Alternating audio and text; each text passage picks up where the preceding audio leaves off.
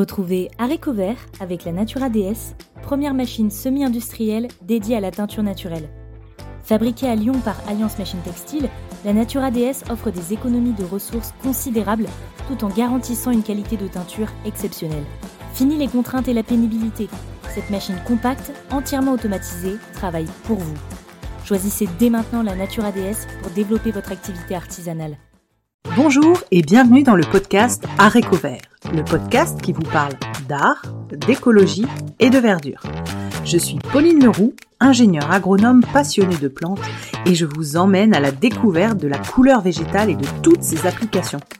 Que ce soit dans le textile, l'ameublement, l'artisanat, la décoration et dans d'autres domaines, chaque jeudi et samedi à 7h30, je vous propose des épisodes riches avec des invités passionnants pour approfondir le sujet de la couleur végétale sur toute la chaîne de valeur. Mon but Fédérer et démocratiser la couleur végétale dans nos vies. Alors, c'est parti Bonne écoute alors maintenant, je vais te proposer un exercice que je n'ai pas proposé aux autres.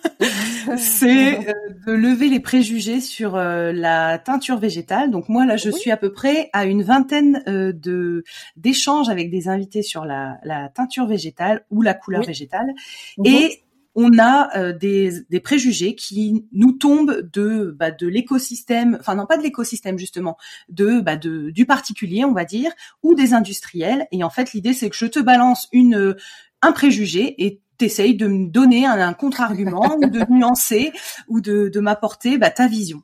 Donc le premier, et je m'en veux parce que j'y ai cru, et je le disais, c'est que la palette de couleurs proposée par euh, la teinture végétale est terne euh, et souvent pastel. C'est faux.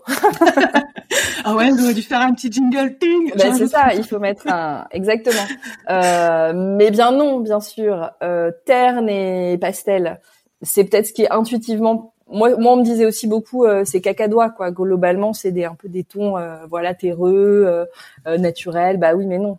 Justement, c'est c'est c'est très très large la palette. Il y a aussi bien des jaunes vifs, quasiment fluo, qu'on peut faire avec le Reseda, que des que des rouges très très denses avec la Garance.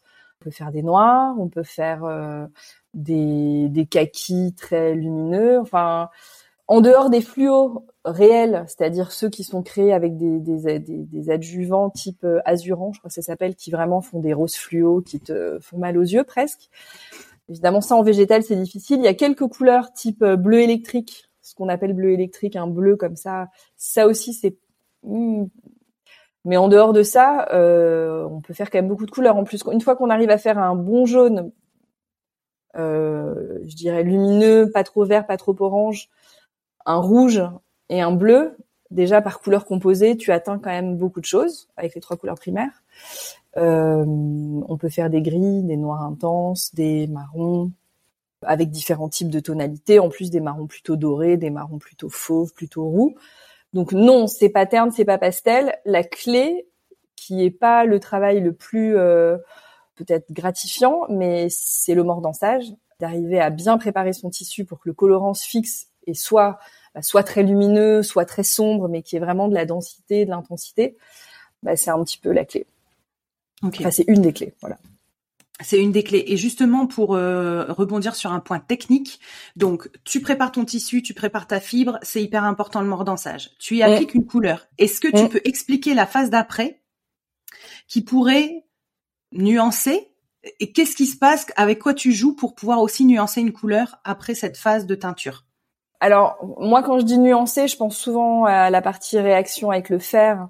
Quand il y a eu des tanins dans le colorant, dans la plante qu'on a utilisée, alors souvent bah, on assombrit, donc on nuance, mais plutôt par un on rabat la couleur. Je sais qu'il y a quelques façons d'aviver un petit peu sa couleur aussi après une teinture, mais franchement la clé elle est quand même dans le moment de la teinture.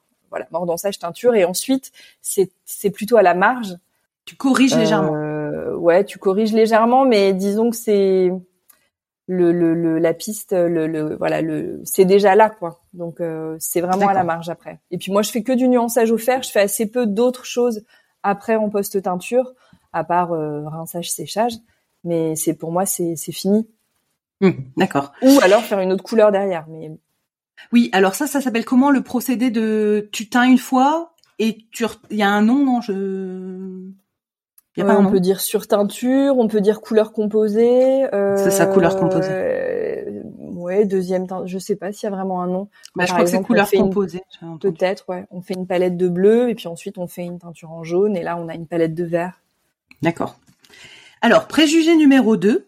Oui. Euh, ça fait un peu la pub Cofidis, tu sais. préjugé, je crois que c'est cette pub-là. Bon bref. C'est ça. Euh, préjugé numéro 2, euh, toutes les teintures végétales ne résistent pas aux UV et à la couleur. Enfin, aux UV et à la lumière, pardon. Bah ça c'est vrai. Toutes. C'est vrai. Non, euh, toutes ne résistent pas. C'est-à-dire que certaines résistent. Voilà, pardon, ça, certaines résistent, mais certaines ne résistent pas. Voilà. Donc euh, après, des, des, couleurs de synthèse aussi, hein, elles peuvent euh, être altérées par les UV au bout d'un certain temps. Si on a un canapé au soleil, euh, oui. Euh, voilà, pendant un certain temps, il, va aussi faire des marques ou baisser un peu en. Mais bah, l'intensité des UV sont, sont telles que c'est difficile, oui, pour les colorants. Alors on peut jouer euh, justement en, en mordançant, en engalant, en, préparant encore un petit peu mieux sa fibre. Et puis, il faut utiliser des plantes dont on sait que la résistance lumière est quand même bonne. Donc, par exemple, euh, pas le campèche. Alors, le campèche, il peut quand même donner de bons résultats dans de bonnes conditions, mais euh, avec un mordançage tout simple et un bain de campèche euh, un peu léger, ou c'est sûr qu'à la lumière, ça résistera pas. Mais bon, on a quand même des témoins de tapisseries assez anciennes qui montrent que les couleurs ont résisté. Et puis après, qu'est-ce que voilà, est-ce que c'est résister sur euh, deux semaines, euh, dix ans, 500 ans? Je dirais qu'une couleur végétale qui tiendrait pas sur deux ans, c'est peut-être pas très grave. On pourrait la surteindre, on pourrait faire quelque chose. Si ça tient pas sur deux semaines, c'est plus embêtant. D'accord. Et du coup, là, on peut aussi utiliser les euh, les les plantes grand teint, etc. C'est ce genre de colorant-là vers lesquels il faut se tourner du coup pour une ah, tout à fait. plus forte aux UV. Tout à fait, oui. Il faut pas espérer euh, voilà avoir un résultat avec une plante qui serait pas grande. Ok. Préjugé numéro 3. La teinture végétale, ça pollue plus que la teinture euh, synthétique et en plus ça utilise des métaux lourds. Bah, qu'est-ce que ça veut dire polluer? Dans la mesure où on utilise des plantes renouvelables, que dans le bain on met pas d'adjuvant particulier, euh, l'action de pollution quand même elle est minime. Euh, si polluer, ça veut dire euh, prélever des plantes, euh, avoir un impact sur le carbone déjà à ce niveau-là, c'est ça devient super difficile à mesurer. Des métaux lourds, enfin à ma connaissance, le fer et l'aluminium sont pas des métaux lourds. Donc pour ça, c'est vrai qu'on utilisait historiquement du chrome, de l'étain, d'autres métaux pour mordancer qui étaient des métaux lourds et qui sont encore utilisés. le chrome est encore très très utilisé et ça c'est un métal lourd. Euh, alors c'est réglementé en Europe, mais il y a quand même plein de pays où on l'utilise encore.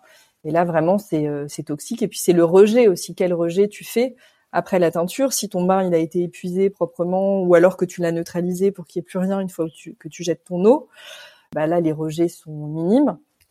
Si effectivement on rejette un bain de chrome euh, comme ça, c'est sûr que c'est très très polluant. Ce qu'on utilise en teinture, en mordançage en tout cas, comme les sels d'Alain par exemple, ils sont bah, ils sont de synthèse donc euh, c'est pas que de la pierre d'Alain enfin c'est plus de la pierre d'Alain qui a été extraite euh, de d'une carrière d'Alain euh, comme ça a pu être le cas donc ils sont de synthèse donc forcément il y a eu une opération à ce moment-là euh, en labo qui consomme de l'énergie et est-ce qu'elle est polluante bah, je saurais pas répondre à cette question. À creuser. Il faudrait que je trouve quelqu'un qui puisse m'expliquer là-dessus, là, Ouais. Mm. En tout cas, c'est sûr qu'on n'a pas de dépendance à la pétrochimie.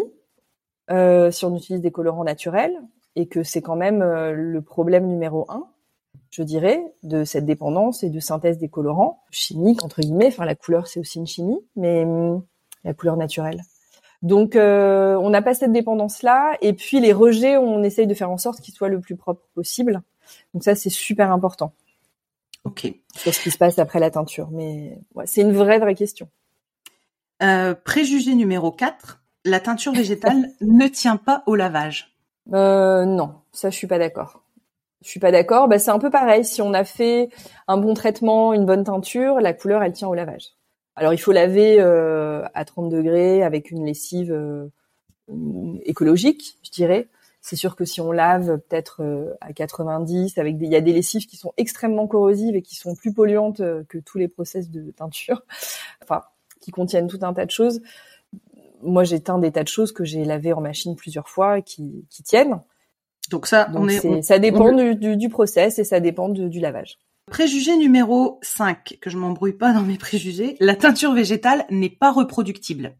C'est-à-dire que quand tu fais une couleur, il est impossible d'avoir la même couleur. Bah, d'une certaine manière, c'est vrai, puisqu'on on travaille avec le vivant. Donc, euh, tu manges jamais deux fois la même tomate. Euh, bah là, c'est pareil. Euh, peut-être que on n'a jamais deux fois la même euh, exactement. Euh, on a la même variété de garance, mais elle n'a pas été exactement récoltée, cultivée de la même manière. Donc, il peut y avoir un petit aléa, même si les colorants euh, qu'elle contient sont, sont, sont quasiment les mêmes. Mais si on croise tous les paramètres et qu'on contrôle l'eau, le pH, le tissu, la plante, etc., est-ce qu'on arrive à faire deux fois exactement la même couleur? À l'œil, si. À l'œil, elle sera deux fois la même. C'est-à-dire qu'on sait la reproduire. Mais si on allait l'analyser en spectro colorimétrie, colorimétrie, peut-être qu'il y aurait un tout petit mais on est capable de reproduire une couleur, ça c'est sûr. On peut la reproduire, euh, oui, à l'œil, tu as quand même une fidélité et tu. Okay. Mais c'est pas un pantone, c'est pas un pantone. C'était exactement là où je voulais que tu, je voulais que tu dises ah. ce mot-là. c'est top. Alors, préjugé numéro 6, un peu plus ardu, on va dire. La teinture végétale occuperait tous les sols si on revenait à atteindre tous nos vêtements euh, actuels avec de la couleur euh, végétale. C'est-à-dire qu'il y aurait plus de sol euh, de terre arable disponible parce que vu la quantité de vêtements qu'on a aujourd'hui, les teindre de manière naturelle, en fait, ça occuperait tout l'espace. Les plantes bah, je pense que alors, il faudrait faire un calcul super sérieux, mais je pense que c'est vrai. Euh, je pense que c'est vrai parce que il y a une question d'échelle là qui est gigantesque. C'est-à-dire que le problème, c'est l'échelle aussi de la production textile d'aujourd'hui qui, même si on la faisait en végétal, pourrait poser tout un tas de questions d'ailleurs. Euh, mais en termes de ressources végétales, de quantité de terre qu'il faudrait pour cultiver toutes ces plantes-là, il y avait des calculs qui avaient été faits juste sur l'indigo, je crois. Il fallait deux planètes et demie, mais je suis pas rentrée dans le détail du calcul, je suis pas capable de le dire. Euh, moi, je m'intéresse à autre chose, c'est-à-dire que il y a clairement une question de disponibilité de la ressource, et il vaudrait mieux demain qu'on plante euh, bah, plus de végétaux pour se nourrir que euh, des plantes tinctoriales, ça c'est sûr. Mais aussi qu'on utilise des ressources qui sont déjà là finalement. Il y a de la taille d'arbre qui peut être utilisée, des déchets ou des coproduits d'autres euh, cultures par exemple. Là, il y a tout un projet de recherche sur les pelures d'oignons et les hum, les tiges et les feuilles d'avocat, pas d'avocat, d'artichaut, pardon. Euh, donc qui est un reste de culture et puis qui peut se valoriser en teinture, alors qu'en général il est, euh, bah, je sais pas, au mieux peut-être composté, mais je crois même pas. Donc euh, il y a d'autres types de ressources qu'on peut utiliser pour faire de la couleur, mais je pense que c'est vrai qu'il faudrait beaucoup trop de place pour cultiver des champs de garance, des champs de réséda, des champs de pour subvenir à, mais il faudrait le chiffrer vraiment précisément là. C'est très bien. C'est c'est à, creuser du coup, mais on, on, nuance au moins c'est bien. Il faudrait euh, produire moins, ça c'est sûr. on est d'accord. Et donc préjugé numéro 7. Euh, oui. Alors là, ça va être, euh, tu vas pouvoir plus l'étayer, je pense. La teinture végétale est plus chère que la teinture avec des colorants de synthèse. Bah, si on se tourne juste vers la ressource, justement, c'est sûr que la ressource tinctoriale, elle est, elle est plutôt plus chère. Ça coûte plus cher de faire pousser une plante, la récolter, la faire sécher, la broyer, etc., que de créer une poudre de synthèse. Ça, c'est vrai aujourd'hui, mais euh, il n'est pas dit que l'industrie de la pétrochimie va pas connaître euh, de grandes difficultés étant donné qu'il y a une rareté qui se fera. Euh, mais aujourd'hui, c'est plutôt plus cher euh, d'acheter un kilo de plantes pour teindre, encore que avec certaines plantes, on a quand même d'assez bons résultats je pense qu'il y a aussi une histoire d'industrie, d'industrialisation. Aujourd'hui, c'est plutôt des teinturiers qui ont des procédés artisanaux, bah, comme nous. Je peux pas standardiser, j'ai pas vraiment de machine, donc forcément il y a un coup de main d'heure. C'est c'est une autre temporalité, donc ça. Et puis on a envie que ça reste quand même un travail qui soit euh, qui soit sensible, qui soit valorisé, euh, puisqu'on ouvre un petit peu des, des, des pistes d'innovation. Mais ça demanderait aussi un calcul euh, en détail parce qu'en termes d'adjuvants, hmm. alors c'est sûr en termes de plantes peut-être, mais on peut faire de la collecte de plantes et sensiblement diminuer ce coût-là. On pourrait, on pourrait avoir des solutions qui soient quand même accessibles. Surtout si on fait du volume et qu'on trouve des moyens de faire du volume. Il y a des, bah, gens qui sont en train d'imaginer des machines entre l'artisanat et l'industrie, mais maniables par des teinturiers euh, comme moi qui fait des, quantités moyennes. Euh, et là, ça devient intéressant. Bah, alors justement, c'est mon préjugé numéro 8. C'est est-ce que les industriels euh, sont prêts pour passer ou pour revenir à la teinture végétale? Certains le sont euh, et certains y réfléchissent beaucoup. évidemment, stimulés par leurs clients qui leur disent bah, il faudrait vraiment qu'on arrive à faire une production. Donc là, on est en discussion avec un client qui, lui, voudrait mettre en place ce type de projet convaincre un de ces industriels de s'y mettre, de faire euh, bah, justement du métrage, des tests, euh, pour avoir une réalisation en quantité. Ce qui pêche, bah, c'est ça, c'est la rencontre entre la facilité, enfin la facilité entre guillemets, de l'industrie aujourd'hui, avoir des procédés euh, super calés avec comment dire quelque chose de, plus ou moins automatisé pour telle couleur, pour telle et hop ça, ça part dans la machine. Bon, j'imagine que tout est jamais si simple, mais euh, le, en process végétal, il faut vérifier est-ce que la couleur monte, est-ce que voilà, est-ce qu'on travaille avec un extrait, est-ce qu'on a fait une décoction. On est encore, euh, mais on pourrait tout à fait le transférer à un processus industriel. Et je pense d'ailleurs qu'il faut y réfléchir sur des volumes moyens, sur des volumes moyens, parce que euh, bah, c'est fonction aussi de de ce qu'on peut faire par rapport aux ressources, je pense. Mais il y en a qui s'y intéressent, il y en a qui en proposent même d'ailleurs déjà. Mais en fait, ce qui est difficile, c'est que dans les plantes, tu peux pas standardiser euh, les colorants. Donc, euh, le colorant de telle plante, le colorant de telle autre plante, il devrait presque être traité individuellement. Alors évidemment, on a un peu des recettes qui permettent de faire toutes les toutes les plantes euh, avec un, une, procédure commune. Mais en réalité, si vraiment on standardise trop, eh ben on nivelle par le bas et du coup on a un rose très pâle, un jaune trop pâle. Et en fait, on peut pas les traiter tous de la même manière. Donc ça demande de rentrer un peu plus dans le détail de, chaque type de teinture. Et puis il y a l'indigo, bien sûr, les bleus bah, qu'on fait pas comme les autres, donc on fait pas le vert non plus comme comme on ferait le jaune. Donc euh, et là déjà on rentre dans les détails. Mais il y en a qui, qui essayent de prendre un petit peu le, les choses euh, à bras le corps. Ça dépend aussi du type de fibre qu'on a à atteindre. C'est sûr que s'il faut teindre des kilomètres de coton, c'est pas pareil que si on teint de la soie ou des écheveaux de laine. C'est encore un autre. Euh, donc euh, c'est ça. C'est pour ça moi j'ai essayé de rentrer dans certaines conditions qui faisaient que c'était possible et que j'arrivais quand même à le faire un petit peu en série, notamment la laine qui ensuite était tricotée par exemple, ou certaines fibres que l'on arrivait à manier pour faire euh, ben, un certain type de pièces en série, pour essayer de trouver cette jonction là. Préjugé numéro 9. Si, si, c'était clair. Et préjugé numéro 9, et je pense que c'est le dernier, euh, la teinture végétale est plus coûteuse en énergie que la teinture synthétique. Sur les histoires de chauffe, euh, ce genre de choses? En fait, je pense que euh, c'était dans, tu sais, l'aspect druidique, où tu as la grande bassine qui chauffe pendant des heures, et je pense que ce préjugé-là colle un peu à la peau de de la teinture végétale, alors que tu vois, moi par exemple en formation avec Michel Garcia, bah en fait on faisait pas chauffer tant que ça et je pense que ça enfin tu vas me nous, nous donner ton avis mais je pense que ça c'est un préjugé qui peut être euh, nuancé. Oui, tout à fait. Euh, bah, je pense qu'il y a aussi de la chauffe hein, dans les process de synthèse. Alors, je suis pas une spécialiste euh, du tout, donc euh, je. Mais il y a aussi des moments de chauffe et des moments de, enfin, par des machines en plus qui sollicitent pas mal le réseau électrique. Il y a d'autres façons de faire en végétal, et c'est vrai qu'on n'a pas besoin de faire chauffer pendant des heures il y a une montée en température qui est importante à certains moments, mais on peut faire des mordançages à froid, sans eau, enfin sans eau, avec par exemple du vinaigre, de l'acétate d'alumine. On peut faire euh, des montées en température, euh, pas forcément qui durent des heures. Et puis on, on pense teinture, mais il n'y a pas que la teinture dans l'utilisation des colorants végétaux. On peut faire des impressions de mordants et ensuite on les teint. Et là, ça va beaucoup plus vite parce que ça prend tout de suite uniquement sur les mordants. Et c'est une opération que je trouve plutôt plus courte qu'une teinture vraiment euh, de, de, totalité du tissu. On peut aussi créer des encres ensuite qu'on fixe je pense que justement par rapport à ce qu'on disait tout à l'heure, question d'utilisation de ressources, d'énergie et autres, il faut qu'on imagine d'autres choses que juste, euh, bah, comme tu dis, des grosses marmites euh, qui, qui, qui bouent pendant des heures avec le tissu à l'intérieur qui, euh, qui, qui, qui, se teint. Il y a d'autres pistes colorant naturel et puis faire des choses écologiques.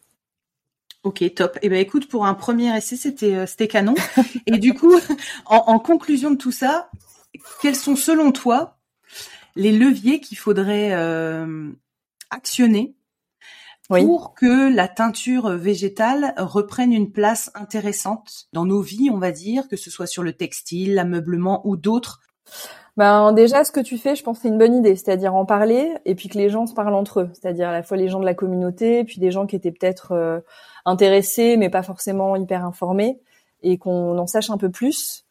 Il y a un œil qui doit s'éduquer aussi à recevoir la couleur végétale, euh, qui ressemble pas forcément à ce qu'on a l'habitude de voir euh, en termes de, de, de, biens de consommation, et donc euh, aussi d'accepter euh, de voir les choses un peu différemment. Que ceux qui ont des initiatives, ont des propositions, bah justement discutent entre eux, artisans, industriels et autres, parce que c'est comme ça qu'on arrive à avancer. Et des fois, tu as des, bah, tout d'un coup une proposition qui fait vraiment avancer quelque chose. Ça, je trouve ça super important. Moi, je suis pas du tout dans des secrets de quoi que ce soit. Euh, voilà, de toute façon, j'ai pas inventé grand chose. Donc, euh, je trouve qu'il faut au contraire qu'on dialogue et qu'on voilà, qu'on ouvre des pistes et qu'on convainque les gens qu'il faut essayer. Et justement, comme tu fais, en essayant de démonter des préjugés. Puis à un moment donné, de toute façon, il faut il faut mettre la main à la pâte et il faut tester en fait. Il faut essayer, se rendre compte vraiment de où ça coince, comment on peut surmonter ça. Et puis il y a encore beaucoup beaucoup de choses, je pense, à imaginer et à découvrir aussi. Les plantes, elles livrent de la couleur, mais elles livrent euh, autre chose. Euh, elles sont souvent bénéfiques à plusieurs titres, par exemple. Elles sont, elles peuvent être aussi médicinales. Euh, on peut imaginer que les plantes aussi servent de mordant, par exemple. Il n'y a pas que les mordants type celle d'Alain qu'on achète en poudre, bien sûr. Donc toute la question de la recherche sur les biomordants est super intéressante parce qu'on pourrait rester justement dans le renouvelable et dans le végétal et même donc aller assez loin. Il faut échanger, voilà, échanger, se parler, et puis surtout pas essayer de réinventer l'eau chaude. C'est-à-dire que, euh, en tout cas moi à mon échelle, déjà j'ai pas fini encore de me former et d'aller jusqu'au point de connaissance qui va me permettre de continuer à essayer d'ouvrir des pistes. Mais voilà, essayons de de bien se former, de bien comprendre. Et c'est finalement une, c'est le vivant, c'est une chimie assez complexe. C'est comme ça qu'on va avancer. Voilà, donc il y a des spécialistes, il y a des gens qui font plein de choses dans leur coin et ça peut être des ingénieurs euh, euh, textiles, ça peut être euh, voilà, il y a plusieurs corps de métier. c'est bien qu'on puisse voilà avancer ensemble. Alors maintenant sur la partie transmission, on va pas revenir sur les ateliers, tu en as parlé. Ouais. je voulais parler de ta formation en ligne. Tu proposes un format qui est nouveau et j'aimerais bien que du coup tu nous racontes un petit peu parce que je pense, à part euh, The Dog, euh, alors je ne retiens jamais son nom, tu sais, une d'ailleurs. Voilà, à part elle qui fait de la formation euh, en ligne, je pense que tu es une des premières en France. Si je dis pas de bêtises, hein, je, je m'avance en tâtonnant. Du coup, j'aimerais que tu nous expliques pourquoi tu as souhaité faire de la formation en ligne. Mm, mm. Quel est ton projet là-dessus? À peu près combien de pas d'épisodes mais de mm. voilà. Comment tu comment tu, tu vois les choses là-dessus? Oui, bah c'est super ce qu'elle fait Dogwood d'ailleurs. J'ai beaucoup d'admiration pour euh, pour son travail, pour la qualité de ses images. Euh, en fait, euh, ça a un peu commencé par euh, Shifumi qui m'a proposé de faire un cours en ligne il y a deux ans. Euh, eux, c'est vraiment une plateforme de cours en ligne. Ils ont commencé à faire rentrer pas mal d'artisans, à proposer des cours de céramique, de savon, de création de bouquets, enfin plein de choses. Euh, et ils m'avaient proposé de faire un cours en ligne sur la plateforme. Donc là, en plus, euh, dans des conditions professionnelles qu'ils ont qu'ils ont réalisées. Moi, je proposais depuis le confinement des petits webinaires, donc qui étaient plutôt sur un format bref d'une heure où je proposais des thématiques assez simples, vraiment de personnes qui voulaient se lancer, faire une petite pratique, par exemple autour des pots d'avocat, sans forcément faire de mordançage, vraiment d'essayer. Qu'est-ce que c'est de teindre? Qu'est-ce que c'est que de faire une décoction? Les premières notions, disons. Et j'avais eu pas mal de succès à cette période. Les gens peut-être avaient un peu plus de temps. Et puis, on a commencé tous à se mettre sur des visios et tout ça. Et ça a bien marché. Puis après, ça s'est un peu essoufflé.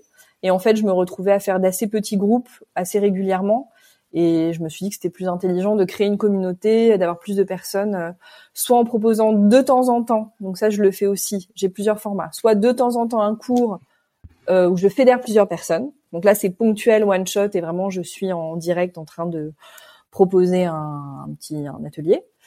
Euh, là, ce que j'ai commencé à mettre sur le site, c'est un cours en ligne qui va être en une dizaine de sessions, qui te permet d'aller ben, des premières pratiques, teinture aux pelures d'oignon, commencer un peu à faire des mordansages.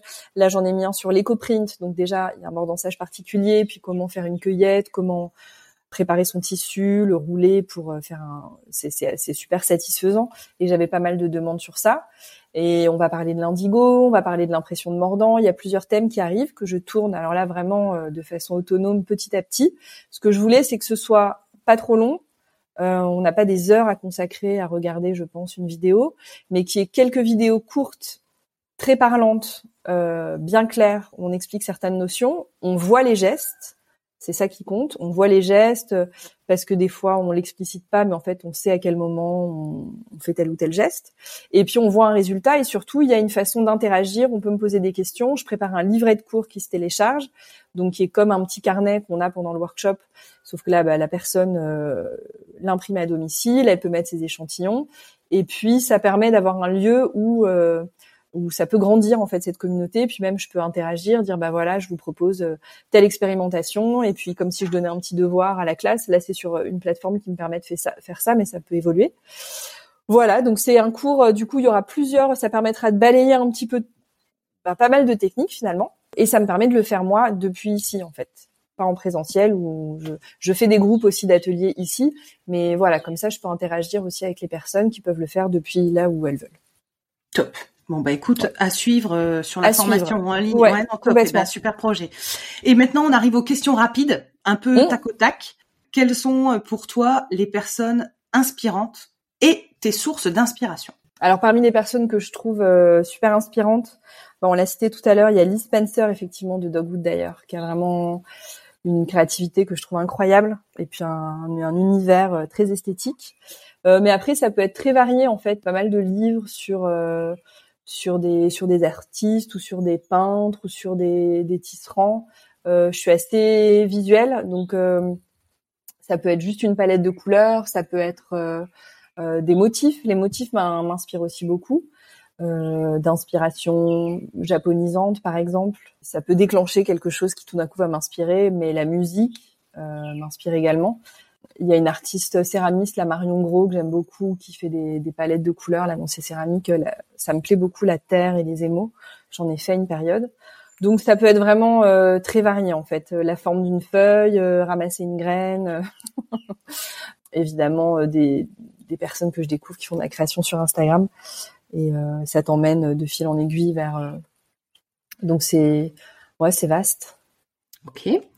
Euh, est-ce qu'aujourd'hui, aujourd'hui, pour toi, il y a quelqu'un ou quel, une organisation qui fédère euh, autour de la teinture végétale et est-ce que c'est assez présent? Bah, Disons que les grands acteurs aujourd'hui de la couleur végétale euh, rassemblent autour d'eux un certain nombre d'initiatives. Je pense, bah, je pense à Sandrine Rosier, Michel Garcia, Dominique Cardon, qui vont soit être force de proposition pour des pour des événements. Il y avait à un moment donné à Couleur Garance une journée professionnelle qui nous permettait de nous retrouver euh, Aujourd'hui, ça, il y a eu des relais qui ont été pris euh, par d'autres, mais c'est un peu, je dirais que c'est quand même assez éparse.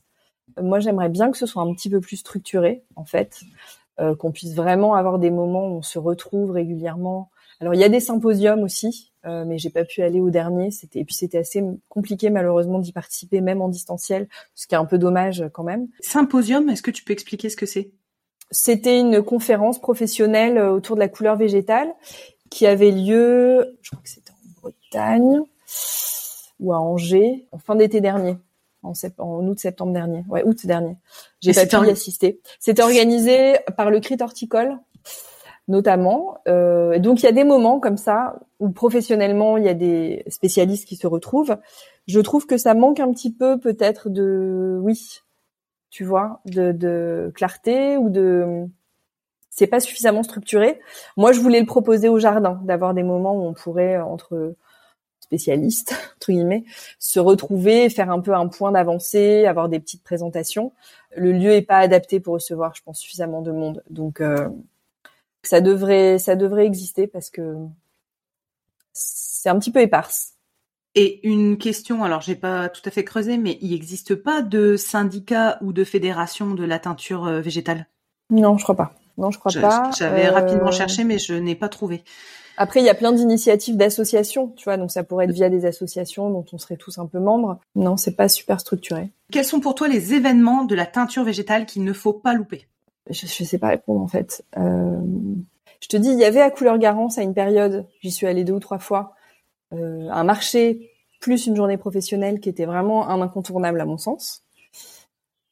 Je dirais que là, ces derniers temps, je vois pas de d'événements incontournables qui étaient organisés.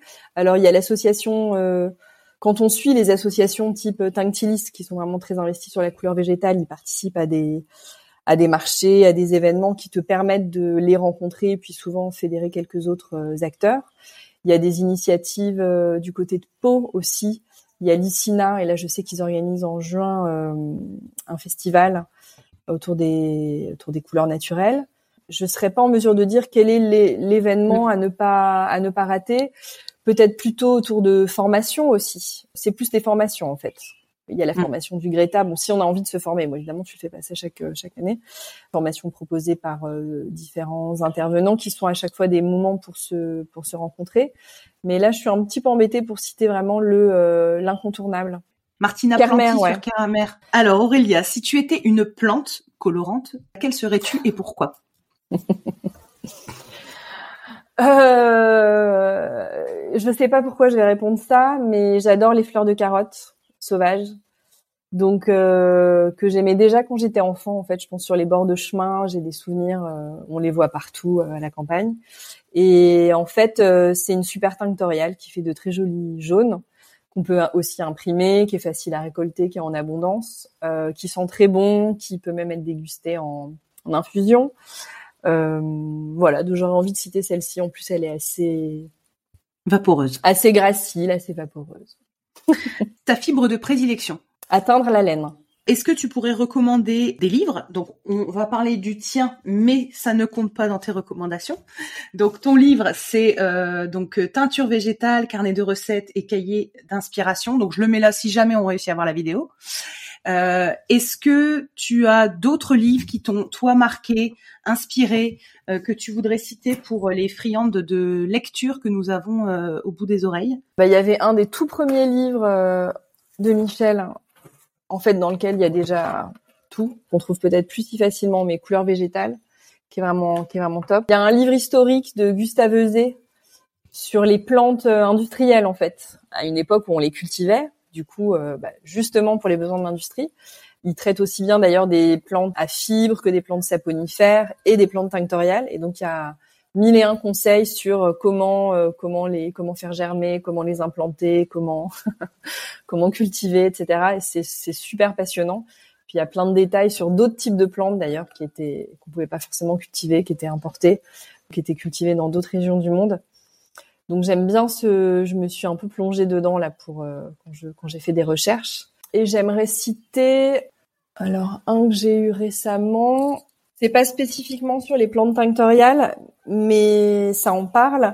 C'est surtout sur la façon de créer un, un écosystème autour des plantes euh, depuis celui qui la cultive jusqu'à celui qui la transforme et essayer de créer un, petite économie autour de ça. Ça s'appelle Fiber Shed. Euh, donc là, c'est une américaine, mais vraiment, elle a essayé de monter euh, des agriculteurs qui cultivent de l'indigo, d'autres qui font du, du coton et d'autres fibres. Et en fait, je pense que c'est ce qu'on essaye nous aussi là de de créer euh, ici. Et mmh. c'est assez intelligemment présenté. Euh, il y a un côté un peu activiste, bien sûr, mais il y a ce côté vraiment maker de ceux qui font. Euh, et qui se mettent en contact de la matière. Et voilà, j'aime bien ce bouquin là que j'ai que j'ai eu récemment. Je te donnerai les références de Rebecca Burgess. Alors, on arrive sur les questions où tu vas me dire, ouh, c'est plus délicat. Quelle est ta plus grande fierté, Aurélia, par rapport à la teinture végétale? Qu'est-ce qui te sent, qu'est-ce que tu penses avoir apporté? Ou comment tu sembles, enfin, alors moi j'arrive plus à parler. Comment tu te vois contribuer? Quelle est ta contribution? Qu'est-ce que tu peux nous dire sur euh, une fierté je dirais qu'une de mes plus grandes fiertés, c'est d'être un petit peu multicasquette. d'arriver à évoluer dans différents types de mondes et de milieux, pouvoir avoir un pied aussi bien avec des personnes qui sont vraiment plus dans la recherche, à se poser des questions à un certain niveau de, de, de, de réflexion pointue, et puis en même temps pouvoir échanger avec des gens qui, qui sont des industriels ou des, ou des consultants de la mode et autres, et d'arriver à moi euh, synthétiser ou faire des ponts entre toutes ces personnes-là et c'est de me dire bon voilà justement où est-ce qu'il faut qu'on actionne un petit peu des choses et d'avoir la chance de pouvoir évoluer dans tous ces différents mondes d'aller j'adore aller dans les ateliers aussi et comprendre des choses qui sont bah, justement dans le moment critique de la prod où ben ça joue aussi vachement et ça contribue. Pour moi c'est assez collectif en fait là que ce soit la création ou la façon de faire euh, c'est euh, c'est collectif. Et donc euh, réussir à manier tout ça, ça j'en suis assez fière et ça m'a permis de bah, faire pas mal de réalisations et puis d'être euh, voilà, sollicitée sur pas mal de, choses. Dans le domaine, euh, je sais pas si je peux dire déjà que j'ai des grandes fiertés. Je pense qu'il faut que j'attende encore 5 ou 10 ans, non? Bon bah on se on se on se recontacte. on refait le point dans un coup de ans. Prochain projet pour toi et j'aimerais bien que tu me parles de la Réunion qui est chère à mon cœur. Donc qu'est-ce que tu fais à la Réunion et euh, est-ce que tu peux nous parler Je rebondis tout de suite avant de l'oublier sur le projet Plantin dont a parlé Dominique Cardon dans l'épisode 5 pour ceux qui suivent. Qu'est-ce que tu peux nous nous raconter là-dessus et nous raconter sur la Réunion? Bah la Réunion, euh, trop chouette. Moi aussi, c'était une histoire de cœur. J'y étais venue plusieurs fois, et donc c'est pas un lieu choisi au hasard. Euh, on avait, voilà, si on voulait partir, c'était par, par exemple ici. Donc on a eu la chance de pouvoir le faire. Il y a une végétation évidemment luxuriante, euh, une énergie, une vitalité dans tous les éléments, l'eau, l'air, les lumières, qui sont, euh, voilà, qui sont, qui sont très très ressourçants et très inspirants. Euh, je me suis greffée au projet Plantin qui était déjà en cours depuis quasiment un an quand j'ai réussi à contacter les personnes. Donc euh, c'est Thomas Petit et Yanis Caro qui étaient les directeurs de recherche de ce projet. Euh, et c'est Maher euh, qui est l'un des doctorants principaux qui était, qui était qui était sur le dossier. Donc lui, il avait commencé par les plantes pictoriales de Madagascar et puis de la Réunion. Et ensuite, mmh. ça s'est concentré plus sur la Réunion. Et moi, je leur ai proposé, dans ce projet de recherche, de faire des applications textiles. Et en fait, ils avaient quand même une approche assez labo, pas mal sur les composants euh, moléculaires, les composants, euh, comme on dit, euh, de toxicologie, par exemple. Et finalement, ils n'avaient pas tellement prévu d'application textile, donc ils ont dit OK. Donc j'étais ravie de collaborer avec eux. On a balayé, euh, bon, eux, ils avaient déjà pré-balayé une grande partie de plantes. Moi, j'ai fait des échantillons sur, euh, je sais plus, une quarantaine de plantes, disons, et j'ai construit un petit protocole de, de recherche j'ai traité toutes les plantes de la même manière, plus des plantes, moi, que j'avais identifiées intéressantes et que j'ai mis un peu en point de comparaison, et puis d'autres plantes que j'avais déjà utilisées. Donc ça leur a permis d'avoir des résultats textiles, visuels différents de ce qu'ils avaient comme résultat labo. Et donc c'était assez sympa à la restitution qui a eu lieu en novembre dernier. Donc euh, les deux ans du projet se terminaient. Et en novembre dernier, on a fait une présentation devant euh, bah, les différentes parties prenantes. Donc voilà, il y avait mes échantillons, notamment couleurs, qui étaient présentés pour comprendre quel type de plante rentrait un peu dans quel registre. Et il y a vraiment des choses euh, très très intéressantes qui ont été identifiées. Euh, certaines en plus peuvent être euh, des ressources qu'on pourrait utiliser de façon plus importante sans, sans, abîmer la flore. Donc c'était passionnant et on espère qu'il y aura un plantin 2 pour continuer de réfléchir. Moi j'aimerais bien, bah moi mon, mon rêve ce serait de pouvoir proposer une filière de plantes pays donc de la Réunion qui seraient des ressources d'exception et d'en faire alors soit soit en plantes séchées, soit en extrait parce que pour pas mal de teinturiers c'est plus facile hmm. de manipuler les extraits et puis ça permet un peu de les standardiser. Euh, et moi, alors moi j'aimerais l'utiliser pour faire des encres d'impression. Voilà, j'aimerais faire un projet là d'impression textile avec des encres pays. Mais euh, donc c'est un petit peu en attente. Je sais pas si ça verra le jour ou pas. Moi, j'avancerai de toute façon dans mon coin sur euh, l'expérimentation, mais voilà, il y aura peut-être un plantain 2. Est-ce que tu peux nous expliquer donc des encres euh, pour impression textile? Est-ce que tu peux développer un petit peu pour que ce soit plus clair? Parce que moi, je connais les encres, euh, tu vois, qu'on fait par exemple avec le noix ou je ne sais plus pour, pour pouvoir écrire. Quand tu parles d'encre à impression textile, tu tu peux bah, t'imagines un, un t-shirt imprimé avec des couleurs, un, je sais pas, euh, ou avec des formes, ou avec une écriture, Et en fait, alors l'encre que tu utilises, par exemple, à, partir de brou de noix, on peut en faire une encre d'aquarelle, une encre papier, mais on peut mhm. aussi en faire une encre d'impression que tu utiliserais en sérigraphie ou en ah, ou d'autres méthodes comme une encre textile classique, sauf qu'elle serait faite à partir de la plante. D'accord, ça y est, j'ai compris. Et il faut le fixer d'une façon un peu particulière, mais en tout cas, c'est possible d'imprimer en végétal. Et moi, je trouve que ça fait partie des, des super belles pistes euh. à creuser.